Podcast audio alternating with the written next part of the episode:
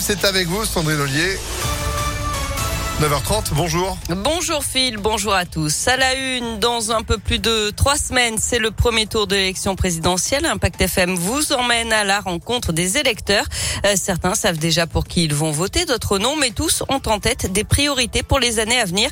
Et ce matin, Léa Dupérin nous emmène devant une agence de Pôle emploi. Nasser, 52 ans, a travaillé dans le bâtiment. Il est demandeur d'emploi et pour lui, la priorité, c'est le pouvoir d'achat. Je me suis rendu compte que mes factures, elles n'ont pas doublé, mais je veux dire, il y a quand même eu une augmentation sur l'électricité, sur le gaz de 40 euros de plus. J'ai fait des courses récemment, j'achète les mêmes articles. Mon ticket, c'est plus 52 euros. C'est passé à 63 ou 65 euros. Cette situation difficile a des conséquences visibles. D'après lui, certains de ses proches quittent la France pour retourner vivre en Algérie. Il y a de plus en plus de gens, des étrangers qui vivent ici, qui retournent dans leur pays. Moi, je l'ai remarqué. Hein. Plein d'amis à moi et partent définitif. Ils vivent trois fois mieux que quand ils vivaient ici. La campagne électorale, il ne la suit pas vraiment. Déçu des politiques en général. Moi, c'était plus la gauche. Non, ça m'intéresse plus. J'ai l'impression que vous les voyez entre eux, ils se tapent dessus euh, en image devant nous. Mais après, ils dînent ensemble, c'est tout du cinéma. On verra ce que ça va donner. Hein. Lui, de toute façon, on est sûr, il n'ira pas voter le 10 avril. Merci Léa. Emmanuel Macron présentera son programme demain après-midi à l'occasion d'une conférence de presse.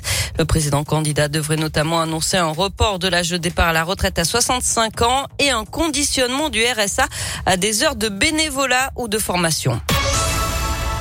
L'actualité, c'est aussi huit ans de prison pour un ostéopathe de Lyon. Il a été reconnu coupable du viol d'une de ses patientes. L'homme de 51 ans avait déjà été condamné par le passé pour des faits similaires.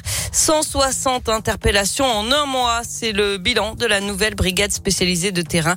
Elle est déployée depuis le 7 février à la Guillotière et à la Pardieu.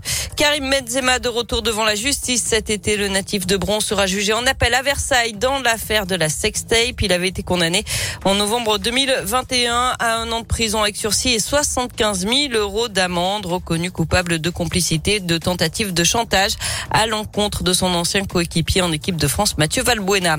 Le plan de résilience présenté cet après-midi par le gouvernement, pas de quoi qu'il en coûte, mais des aides ciblées pour soutenir les entreprises les plus touchées par l'inflation. Et le gouvernement est prêt à aller jusqu'à l'autonomie de la Corse. C'est ce que dit le ministre de l'Intérieur, Gérald Darmanin, dans une interview à Corse Matin. Mais les discussions ne commenceront que quand le calme sera revenu sur l'île. Gérald Darmanin qui seront sur place d'ailleurs aujourd'hui et demain. La Corse est sous très haute tension depuis l'agression en prison d'Yvon Colonna, condamné à la perpétuité pour l'assassinat du préfet Erignac. Il est toujours dans le coma. Son pronostic vital est toujours engagé. Du sport pour terminer avec du foot. Ce sont les huitièmes de finale retour de la Ligue des Champions. Lille va tenter de réaliser un véritable exploit ce soir en recevant Chelsea.